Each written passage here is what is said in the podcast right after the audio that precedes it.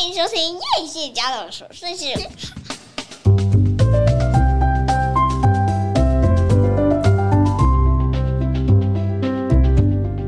欢迎收听叶谢家的琐碎事，我是菲洛米娜。嗨，我是夸米。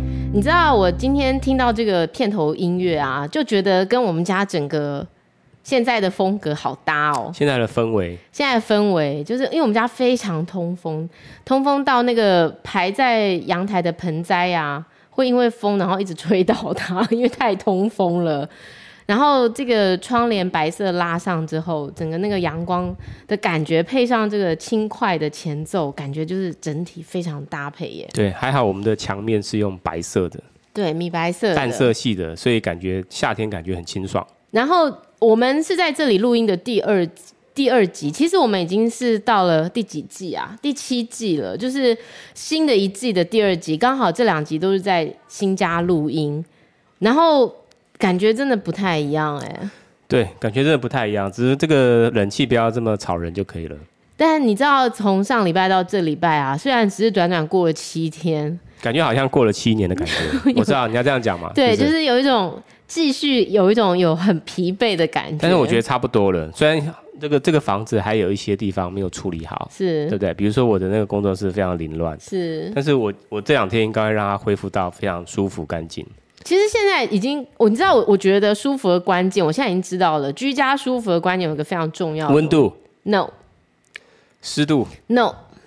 人不是小孩，我跟你讲，就不能有东西。嗯你只要这个家堆满东西，你就很难舒适。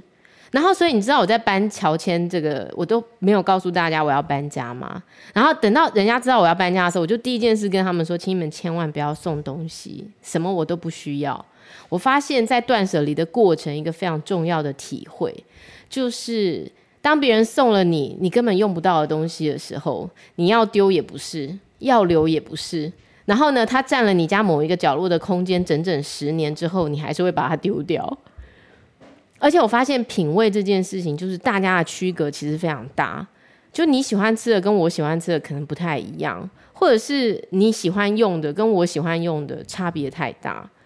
所以我这一次整个搬家，我唯一收下来的礼物是我哥送了我一个超棒的扫地机器人，因为真的好好用哦。你觉得？呃，扫地机器人扫了干净吗？我以为你要问我说，还是红包跟没有没有没有没有没有。你如果你哥送这个，你觉得好用吗？扫干净吗？好用，就是因为我觉得家里变好大之后，其实你的工作量会变好好大，然后特别通风的房子啊，整个地上很容易会风沙太大。嗯然后我就每天早上出动扫地机器人，不得不说，我哥就是拥有自己的房子，所以呢，他非常清楚知道一台扫地机器人的 重要性。那你哥是几楼啊？八楼。八楼哦。对。嗯。好，那所以我收了这个礼物之外呢，当然那个我也收了好好几盆盆栽。我们家现在整个那个阳台已经变成是。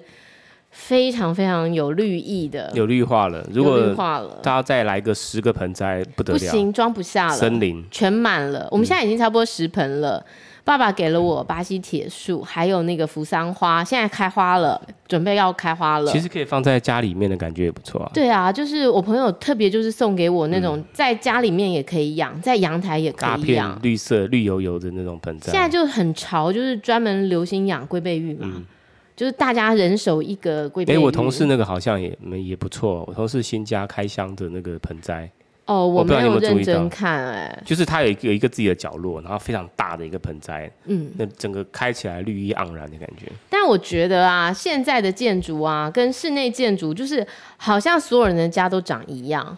这是我觉得很伤心的地方。可能台湾热啦，然后大家都希望比较清，就是就是呃色系要比较淡，然后整个看起来比较清爽。然后就是偏北欧风。对，就是大家动不动就是每一个人都想要有一个北欧风，可是我觉得这个布置到最后，你就会觉得好像失去了某一些特色。的确是。很可惜。所以我觉得我们还蛮庆幸的，嗯，因为我们的墙面做了一些不一样的配置。至少下一次我们家一定不会是北欧风，不要担心。是南洋风，很特别的，冰葬风，真够了。好，那所以我朋友就送了我什么什么琴叶榕，我觉得也蛮漂亮的。琴叶榕，然后什么天使蔓绿绒。好，其实我不懂啦，不懂啦，我们真的不懂。但是你会不会想要好好的养植物了？现在其实我的小孩比我还想养哎、欸，就每天都抢着在那边浇水啊。没办法啊，养不到狗猫，只好养这种。没有下一步，我觉得应该就是，那我朋友还送了我那个空气凤梨，也很漂亮。嗯、你知道，就是我其实今天本来开场没有要讲这个、欸，怎么突然间来讲这个？我只知道做完家是现在坐在这边吹冷气的感觉还不错。对，我们现在还缺一个洗碗机，是不是？缺洗碗机，还有一个柜子还没到。好，所以其实我认为并不应该把家里堆太满，宁、嗯、可空，然后断舍离，不要乱买。但是某人最近又狂买哦。我没有狂买，我只是买了一个背景的木，背景的绿幕。对，然后明明衣柜刚清空，马上增添。许多件衣服进来，人永远不会学会教训。哎、欸欸，我但是我那个是在那个我在看二手的日本的那个品牌叫做 Second Street。你知道重点不在这件衣服多少钱，重点也不在哦，这是什么二手不二手？我觉得重点是你打算要穿它多久。你知道每买一件进衣衣服进来之前，你应该要丢十。有有有，我跟你讲，我跟你讲，我同时同时期一进一出，一进一出是是。会计的概念，我会计的概念其实我是有一进一出。你买了五件，你有丢五件出去？大概丢两件了。好，所以我觉得奉劝大家，就是我的领悟就是，真的家里不要堆太满，再来就是不要随便送人家东西，送人家东西送，真的是别人可以消化的掉的，不要用你的品味去。就是硬是堆堆一个一个东西在人家家，啊、不然包钱还比较好。对，包钱，我觉得其实为什么大家都不喜欢包钱？我觉得，我觉得什么婚丧喜庆，人家生孩子，拜托不要再送什么尿布，送什么东西。我觉得你就是钱给他，钱给他，他想买什么，千万不要觉得俗气。对，我觉得不俗气的，因为我真的到了很大之后，我发现我们被强迫的收下了很多，其实真的没有必要收下的东西。好，那。今天呢，我我我看了。东西啊，我不知道，你想随便举两个例子，比如说相框啊，然后比如说纪念品啊，嗯，比如说去哪边游玩，然后想到你，然后就买了一个小东西给你啊，哦，对，那有些当然是可以用啊，比如说我冰箱有一些冰箱贴，哦，那到现在搬家我还是需要，我就会用用到。但比如说杯垫啊，嗯，好，这种东西其实有的时候你可能。放着放着，它可能也氧化了或什么的，就真的是不太会用得上的。嗯、对，然后我朋友都很好，就一直跟我说，那不然他买个锅子给我。我说你千万不要，我家最多的就是锅子，我家大概十几个锅子没地方放，现在还是没地方放。对啦，所以我觉得人真的不需要这么多东西。昨天我一个很要好的朋友来看我，然后他是我以前的老板，我以前在广告公司的老板。他说他现在领悟到呢，其实他一个人，他只需要一个锅，一个牛奶锅，然后一个炒菜锅，然后一双筷子，然后一个煮水的壶，然后一个保温杯。他觉得这样就是够了，足够了，全部了。嗯。然后下一句他说，他从北京运了四五十箱的行李。这什么行李？对。哦。要运回 台湾？不是，那他家里的地方放，他放哪里啊？他只能住一个仓库放哎。我不晓得，反正他应该会。四五十箱哎，我们家都放不了四五十箱哎。太夸张，很好笑。然后他昨天跟我聊到一件事，我觉得也很有趣。我觉得这真的很有意思，就是他说他在成年之后，就到我们现在这个年纪，然后回过头和他姐姐在聊天的时候，嗯、他才发现同一件事情，他们会有不同的印象。这是一个非常有趣，在每个家庭都会发生的事。比方说，他记得小时候呢，他们就是在天母那边，然后他爸爸那时候常常会有一些外国人、美军啊什么，都是在那一带嘛，然后会跟他们买一些家具。那他记得当时呢，就有人送他了一个那个，你知道小时候最有名的那种娃娃，就是会扎眼睛的，你知道威廉王子那种娃娃。英国王室的那种脸孔的洋娃娃，就是你可以喂它喝奶，中，中型的那种，中型的，对，就是，芭比娃娃，不是不是不是，它是可以抱在身上，然后你放下，它眼睛会闭起来，然后抱起来眼睛又会张开。我，我大概知道，那眼睫毛很长的，对，就是真的是一个金发蓝眼的那种洋娃娃。嗯、然后他就说，他的印象中啊，他一直觉得那洋娃娃超可怕的，就人家送他那个，他就觉得有够恐怖的。可是没想到他的姐姐。当时就长大，他们在聊起这件事的时候，他姐姐竟然说，他当时好羡慕他，就是为什么人家只有送他，哦，然后没有送给他姐姐。哦，他是他们家最小的。对，然后我就说，哎，这种。这种东西我大概可以十分理解，就是我们在回顾小时候，同样的一件事，真的每个人的角度不一样。比方，我就记得你姐每次都说，她印象最深的就是每一次你生日的时候，因为你也是你家最小的，而且你是众人期盼的男婴，嗯、你前面已经有四五四个姐姐了，而且我是长孙哦，对，我不是大孙，我是长孙，就你爸是老大嘛，老大。老大的儿子，然后他就印象中每一次你生日都有大蛋糕，然后他就会嗯。闭眼的看着你的大蛋糕跟你的满桌的玩具。哎、欸，我姐都没跟我讲，但是我有印象，玩具我倒是没什么印象，因为我就记得，我不管是我生日还是逢年过节，那些姑妈有没有？姑妈，我我爷爷的妹妹，他们都会买玩具给我。嗯。然后那个蛋糕，我记得有一次好像两个还到三个，是同一天两个到三个蛋糕。所以你知道吗？就对你来说，你应该会觉得是一件非常开心的回忆。我。没有，我觉得还好，就是一般。我现在想起来也没有特别开心。那也是很可恶啊！就是身在福中不知福，人家是羡慕的要死。就你竟然觉得，我就会觉得这理所当然，这是怎么样？我也不会特别说谢谢干嘛。就是欠揍的老妖。嗯，对。但是你知道，这对于某些人的成长历程，这可能永远都是伤害。就每到你生日的时候，他就会想到他自己并没有得到这样的关照，然后没有得到这一些东西，嗯、是不是？但是我姐现在想起来，可能也会觉得我现在也不会特别好啊。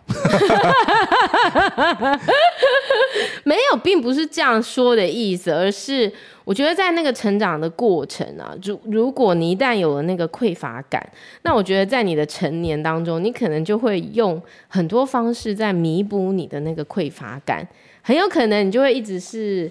比如说长不大的孩子，这也是有可能。嗯、那有可能你会用其他的方式去填补你童年的那个匮乏。所以我觉得，其实如果你的童年呢、啊、是有一个匮乏感存在的，我觉得应该要首先要接纳嘛，因为已经是发生的事情了啊。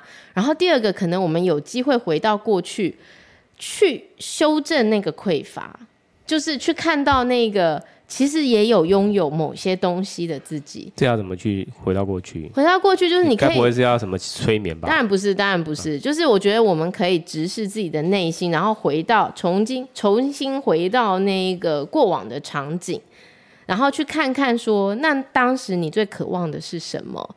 那你现在有没有办法去满足你的那个渴望？不然我觉得大家就会用不同的形式去填满自己那个内心非常。想要的东西，其实这个其实也不太健康。对，他昨天来刚好提到，所以那个老板他他其实他自己是没有匮乏感，但是他的兄弟姐妹有匮乏感，也不是匮乏，就是可能会觉得说在那个当下，对，就是小时候。但我觉得这很困难。比方说，你看我们那两个小孩，那老二就永远会觉得说别人对他就是偏心嘛，就是会觉得说他都没有得到姐姐要的啊。嗯、那即便我觉得我们都已经很尽可能的，对，的给给很多了。可是他永远会有他的角度去诠释父母的角度。嗯，我就说嘛，我们打算要去看《狮子王》，但是这《狮子王》呢，一百二十分钟，而且全部是英文，然后只有中文字幕。你觉得一个六岁的孩子，他有可能坐在那边坐一百二十分钟，而且那票价剩下四千八的？对我来说，我真的是很挣扎。四千八是哪？是正中间，是不是？没有，第五、第六排这种正中间。就其实他还有更高，六千六的票。嗯。对，而且我们要奔一次就要冲到高雄去。哦，那一定要在高雄玩了。那而且呢，他的那个场次多半是七点半的，你知道，就是七点半，然后其实是已经要睡觉的时间了，然后冰冰崩崩的看完十点，他要承受两个钟头的冰冰崩崩的。嗯，对我来说，我真的很挣扎，我我真的觉得不适合他就不适合，真的啊，因为他可能看完之后，那他整个可能整个脑袋还是那种冰冰崩崩的那种画面。对，然后他怎么睡觉？那我最怕不是他不能睡觉，我最怕的是才看上半场不到，他就说妈，我要回家 回家。所以我们就决议没有要带他。对啊，但是他他心里面可能永远会觉得说，妈妈都只带姐姐。不会啊，因为他姐姐这次也不会去看啊。那我就觉得他姐很倒霉啊，就是他姐明明就可以去，我的想法就是他姐不能看啊，他姐也没有要看啊。没有，但是我就觉得，像我就很爱啊，我就想说，那如果小孩有机会可以看到，还是其实这种东西就是你就是等他英文再好一点，然后他们可以真的融入那个剧的时候，这个东西才有意义。但是有时候你会觉得说，这很难得，就是纽约百老汇来的东西，对不对？他有机会可以看到，他说不定不需要懂英文，他就我们小时候看《狮子王》的时候，我们英文才是烂吧？我们有因为这样，然后就我是看中文版的。就即使这样子，就即使现在这种英文程度，我不见我不见得，我不觉得我看得懂哎、欸，是吗？我不应该说我不觉得我看我听得懂。但是你知道，因为我觉得艺术基本上它不应该，它不会有距离啊。因为你知道，我去加拿大的时候，我也去看歌剧魅影啊，嗯、也是哭的稀里哗啦的、啊。我那时候英文也没好到哪呀。好啦，总之呢，我就是突然间想到这件事啦，就是觉得说，哎、欸，童年其实有很多东西，可能你的。你的建构的记忆会跟过往是不同的。然后，因为最近你知道我们小孩在学族谱这件事吗？就是他们老师要他们去把自己家族的族谱写出来。比如说你的爸爸妈妈是从哪里来的，那你爸爸妈妈的爸爸妈妈又是从哪里来的？那在这个他们建建构家庭的过程，是不是有发生一些比较有趣的事情？哎，我其实觉得一个家庭很重要的东西，其实传承应该是传承这个，哎，就是你的家。到底有哪些人？这些人，比如说，你知道以前呢、啊，那个有一个老师去我家，然后他一看到我们祖先的那个名字哦，还是什么东西、啊，跪下来，对不对？对，就马上跪下来，当场跪下来，上终于是找到失散多年的堂兄堂弟。没有，不是。然后那个老师后来就说，因为我们家代代都做官，就是那个他后来真的就拿出一张族谱哦，嗯、就是他后面就有写是秀才。然后是榜眼，是探花，就是那个古时候的那一种，我们根本不知道啊，我们搞搞不清楚什么东西这样。但我就觉得，其实我们每个人应该都要知道自己从哪里来，我们的根是在哪里，我们的祖先是是原本从哪边移动到哪边，这很重要吧？嗯，对。所以我，我最近有看到那个。中国大陆的梅州的，我不知道为什么有可能我有一次在搜寻那个客家话，是就那个 YouTube 就推送很多中国大陆梅州市吧的客家话的一些一些 YouTube 给我，真的，我发现我听他们的那个客家话我都听得懂，真假的？对，只有有一些用字不太一样，但是基本上听懂大概九成都听得懂。所以你家是那里来的吗？对啊，我们家是那里来的，梅县吧。梅市，他现在可能叫梅州市吧？那是在哪一区啊？广东啊，哦，广东，广东靠山。哦，那我爸说我们是安溪来的。安溪，安溪什么铁观音是不是？安溪是，哎、欸，安溪是福建啊，福建嘛，福建安溪铁观音嘛，嘛对。对，那我就觉得，哎、欸，这个这个功课其实非常有意义。嗯、我觉得我们应该都要去理解啦。有机会的话，应该把它写成一个故事，然后每一代每一代可以传下去，嗯、对不对？好，哎，我们休息一下，怎么一下子十七分？我们这聊一聊十七分钟。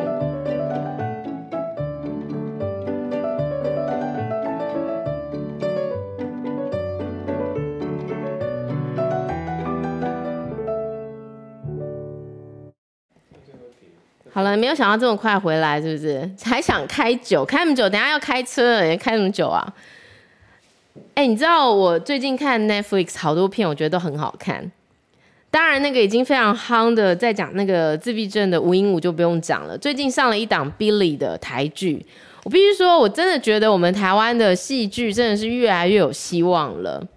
Billy 这这一部已经全部上档了，叫做《妈别闹了》。我不知道大家开了没，但我个人真的觉得，我好久好久没有看到台湾剧出现这么多老艺人。哇，我我我觉得，其实，在我们那个年代的那些老艺人，真的都是很厉害、很有演技的。戏精呐，哈，像傅雷，嗯，你知道傅雷当年是演那个外省片。出来的、欸，我知道啊，他以前是哪个中视、台视、华视的一个当家的，好像是华视当家的主角。对，然后他也出现在这里，还有我竟然看到龙少华，我觉得好惊讶哦，就是他走了嘛，对不对？嗯。可是竟然还可以看到他生前的一些作品，这个不知道是他最后的作品，我不晓得。即即便只是一眼，我觉得都好感人呢。然后我觉得这这部片其实是在讲说有一个妈妈，然后她我觉得 Billy 本人应该也是一个这样的妈妈，就是有点少根筋，然后感觉好像常常会出包，就是身为他的儿女，就是不断的担心哪一天他出包，你要去给他收拾残局。可是他同时非常爱他的孩子，你可以看到他有很多对他孩子的安慰，你都会知道说。其实他都希望他的孩子不要自责，然后希望他的孩子好好去爱，然后希望他的孩子健健康康、快乐活着。可是他本身呢是一个丧偶嘛，然后已经六十岁，可是就一直很希望可以寻找第二春的一个妈妈。嗯，然后你就会发现，比如说他意外变成小三，然后人家就到他家来，然后想要来打小三，结果没有想到到他家的那一位是那个以前演《天天开心》的那个。哎，天天开心一讲出来，会不会没有人知道是什么？天天开心是我们国哎国小国小，它是一个非常长寿的那种乡土的综艺节目。该不会司马玉娇吧？司马玉不，他不是司马玉娇，他是田蛙。田蛙，哦、啊，对，哦、反正就是有一些非常非常资深的老艺人。然后比如说，我真的也很久没有看到康康有演戏了，嗯、还有少熙。哦，少熙对，少熙也有出来演，然后还有夏是不是一个夏静婷？哎，夏静婷一直在线上，他一直没有、哦、没有离开过。然后我觉得这部戏你会知道说要做一个喜剧，其实很难。还有陆一龙啊，对，还有陆一龙，就是你知道喜剧最难的就是你要很严，你要很严肃的去看待一个喜剧，嗯，因为当你自己觉得好笑，别人不觉得好笑的时候，你就失败了。嗯、可是当你很认真的在架构这些情节的时候，他才有办法让人发笑，因为他很认真的在演一个喜剧，很蠢的事情，很蠢的事情，嗯、很认真的要演很蠢的事情。然后像贾静雯，我觉得我也很惊艳呢。你知道贾静雯本身其实就是个美女，就是个冻龄美女。好像沈海蓉，天呐，沈海蓉也是女神呢。我，我沈海蓉一听一听她讲话，我就觉得哇，这个人很厉害，就像国小老师嘛，就是像那个中国，他那个就是字正腔圆，字正腔圆，然后又很有气质。他不是说年纪，嗯、年纪只是一个数字，年轻就是你的心境。其实他当中有非常多很经典的台词，写的也非常好。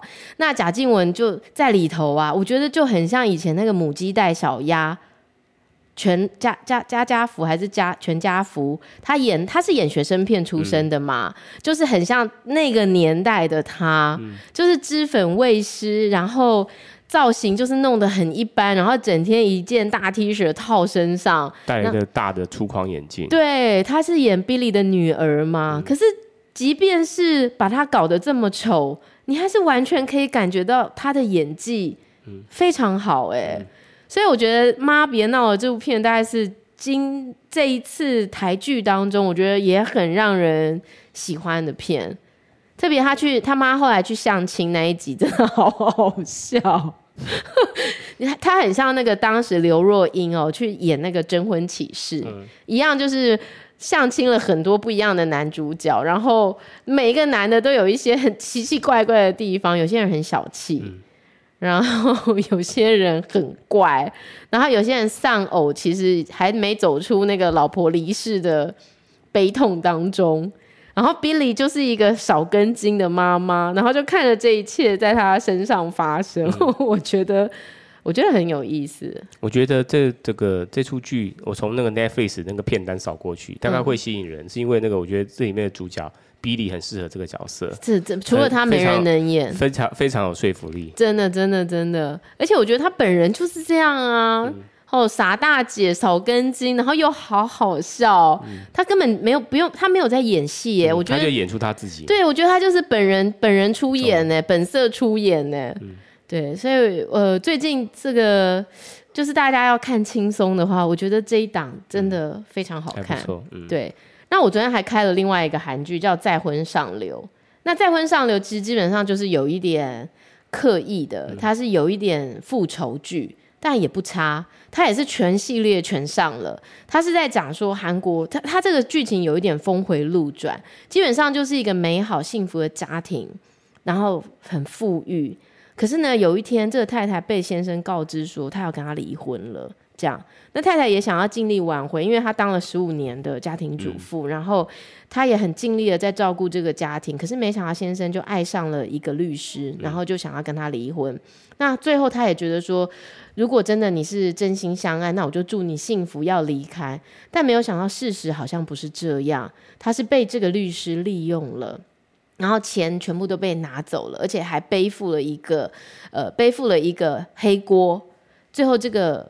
他先生没办法，竟然跳楼自杀身亡。这样，那这个太太当然就要独立出来工作。她是以前做，呃，她的学历很好，她应该是来复仇吧，对不对？她一开始没有想要复仇，嗯、然后因为她学历非常好，所以她就想要回到大学去当教授。那没有想到，她有一个应该是以前她的前男友，也也是某大学教授，然后就看到她想要。想要，因为他不知道他过得好不好，只是觉得他好像很辛苦，然后想要成为教授，所以他就帮了忙，帮了他一把这样子。那他在当这个教授的过程，学生也很喜欢他，就没有想到这个女生的妈妈呢，就开始帮他物色，就觉得说，嗯、老公死了，他还是日子要过下去啊，就帮他加入了一个在韩国呢，都是最高等级才能进入的那种。俱乐部叫雷克斯，这个雷克斯里头呢，就是可能里头有一些丧偶的，或者是有一些未婚的，有一些单身的，有一些多金的，然后就是会有一个帮你媒合的对象，帮你找到。你知道有些人就说，你要是穷人，你怎么翻身嘛？最好的方法就是嫁给一个有钱的，嗯、或者是娶一个 有钱的。大家都误会了，其实有钱人钱才不会随便 给你。嗯、好，总而言之，他妈就一直想要鼓吹他，就是去参加这个。他本来是要去退的，他觉得他干嘛要参加这个？就在退的过程，没想到他看到当年害他先生坠楼的那个律师，竟然也在这个俱乐部当中。而且这个律师呢，一脸就是想要调到那个最富有的。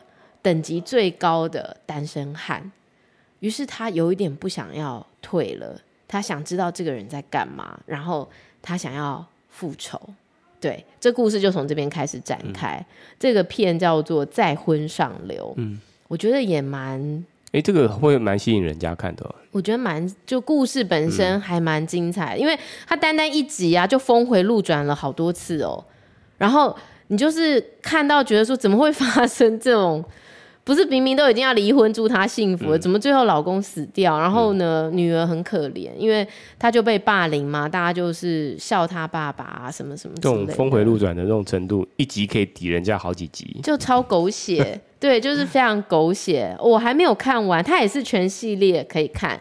那如果要看比较辛辣一点的，呃，这个还蛮辛辣的。嗯、你说这部片吗？对。哦我还没看完，但我觉得呃各有各的不一样啦。我觉得推荐片是这样，你真的就是听到你就打开看看，但你不要觉得哦一定要很好看，或者是一定要怎么样，那你才有办法真的去理解说哦是不是真的是好看的片。比方之前我们不是说纸房子，大家在那边说很夯嘛，我没有看完哎。你说韩版的纸房子？对啊，就是我觉得它整个结构有一点点问题。我也觉得就是。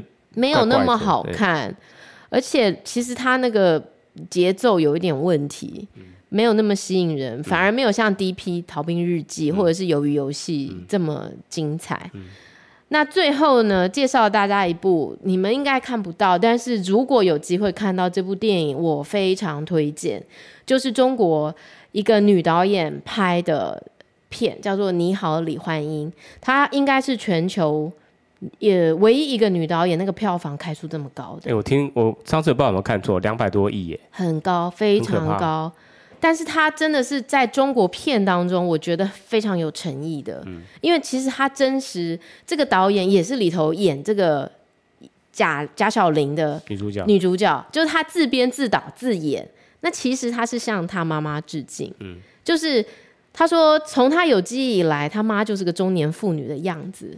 可是他都忘记，他妈妈曾经也是花季少女。嗯，对，其实每个妈妈都是这样子。嗯、其实妈妈在成为妈妈之前，妈妈当然也是因为年轻漂亮，然后也是交友无数，然后最后爱上一个人走入婚姻嘛。嗯、可是走入婚姻，然后拥有孩子的那一刻起，一切都已经变了样。嗯、所以有一个人出了一本书，他说他的意思是说，你可能很憧憬某一种爱情，就是这个爱情对你来说是没有不行的。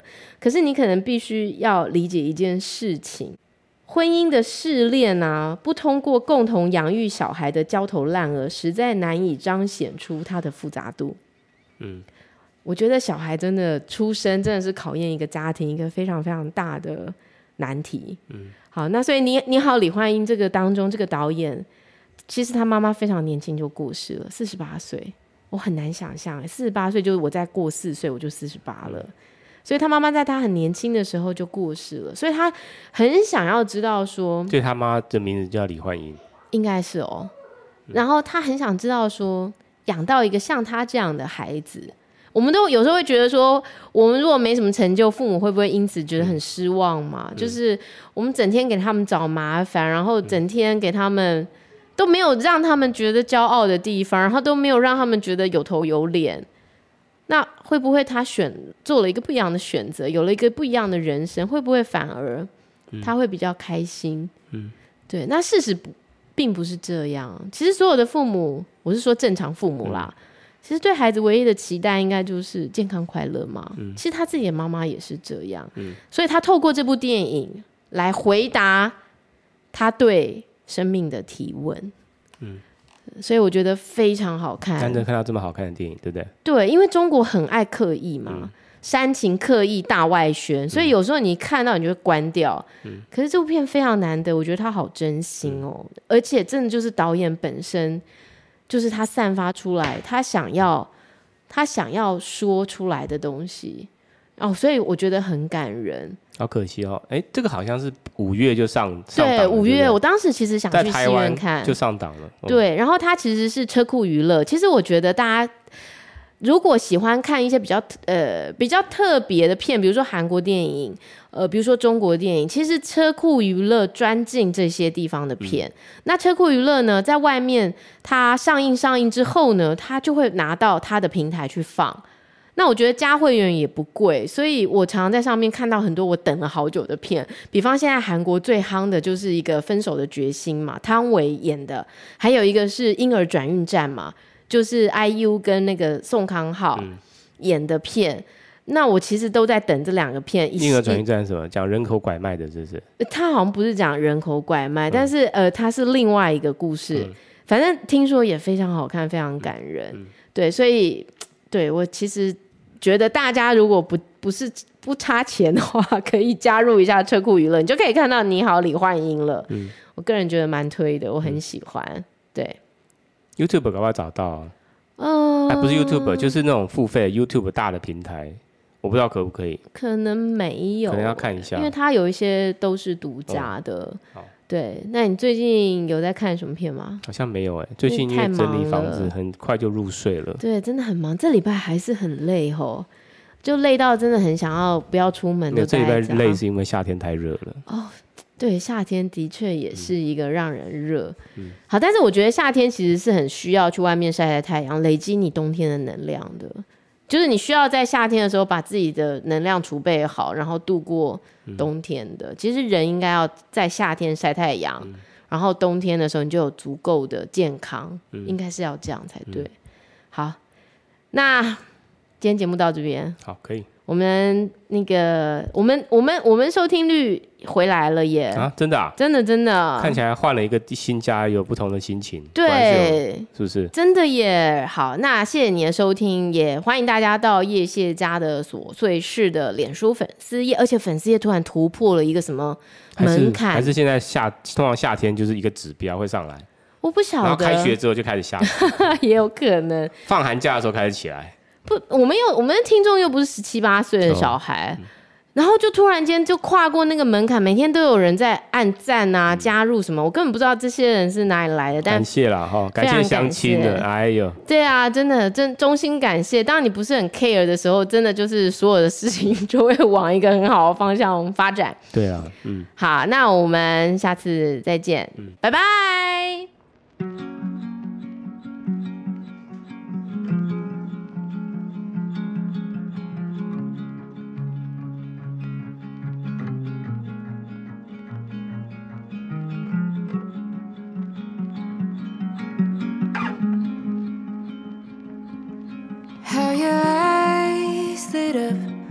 Like a little kid as we walked across the Brooklyn Bridge. That was the last thing you said